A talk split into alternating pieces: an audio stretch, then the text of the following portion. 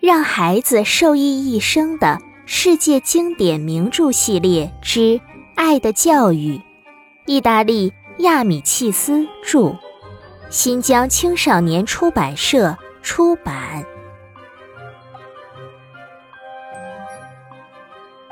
上一章啊，同学们参加了考试，这一章终于到了公布分数的日子。接下来，让我们一起收听第四十五章。告别。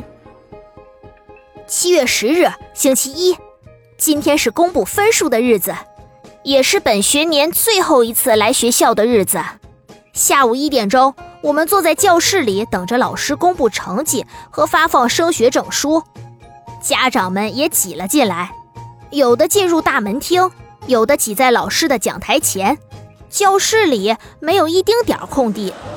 家长们、小孩子们小声说着话，教室里嗡嗡嗡乱成一团。老师走进教室，所有人都闭上了嘴，紧紧盯着老师手里的名单。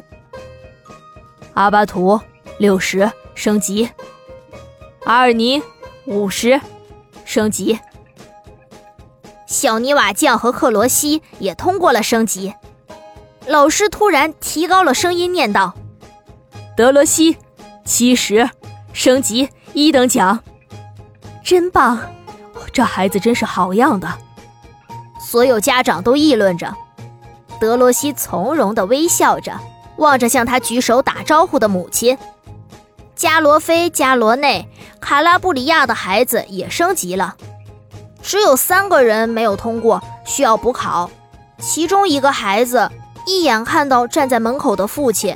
见父亲正朝他挥着拳头，顿时哭了起来。不要这样，先生。老师对那位父亲说：“有的时候是运气不好，不算什么错。您的孩子可能就是这种情况。”最奇怪的是斯塔尔迪，他考了六十七，可是他听到这个好成绩一点儿也没笑，两手仍然托着脑袋，若有所思。公布完成绩，老师站起身说：“孩子们，今天是我们最后一次聚在这个教室里。这一年中，我们已经成为好朋友了，对不对？孩子们，与你们分别，我很难过。”接着他又说：“有时候，我的耐心不够，对你们太过严厉，无意中错怪了你们，请你们原谅。”别这么说，家长和孩子们都说：“您对我们很好。”再见，孩子们，我希望你们喜欢我，即使下一学年我不教你们了，我们仍会在学校里见面。再见。老师走到我们中间，同学们都站了起来，有的伸手去抓老师的胳膊，有的拉住他的衣襟，有的亲吻他的脸，最后。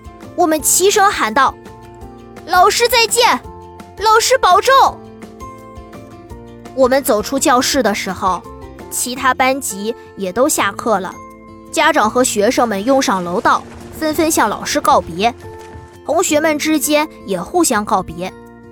新学年见，十月二十日见，万圣节见。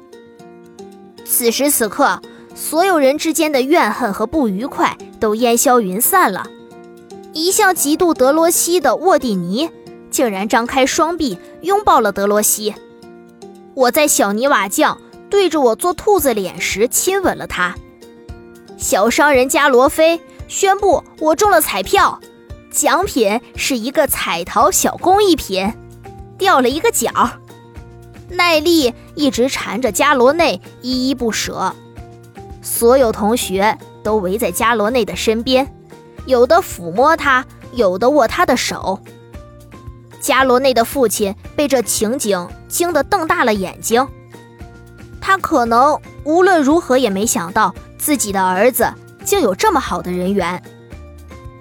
加罗内是我最后一个道别的人，我克制着让自己没有哭出来，上前拥抱了他。加罗内亲吻了我的额头，我跑到父亲和母亲身边。你跟所有同学都告别过了吗？他们问。是的。如果你曾经伤害过谁，在这个时候你要请求他的原谅。你有没有需要请求对方原谅自己的人？没有，我回答。那就再见吧。父亲又望了一眼学校。再见。母亲跟着说：“我心头掠过一丝难过，一句话也说不出来了。”爱的教育的故事已经讲完了，感谢收听。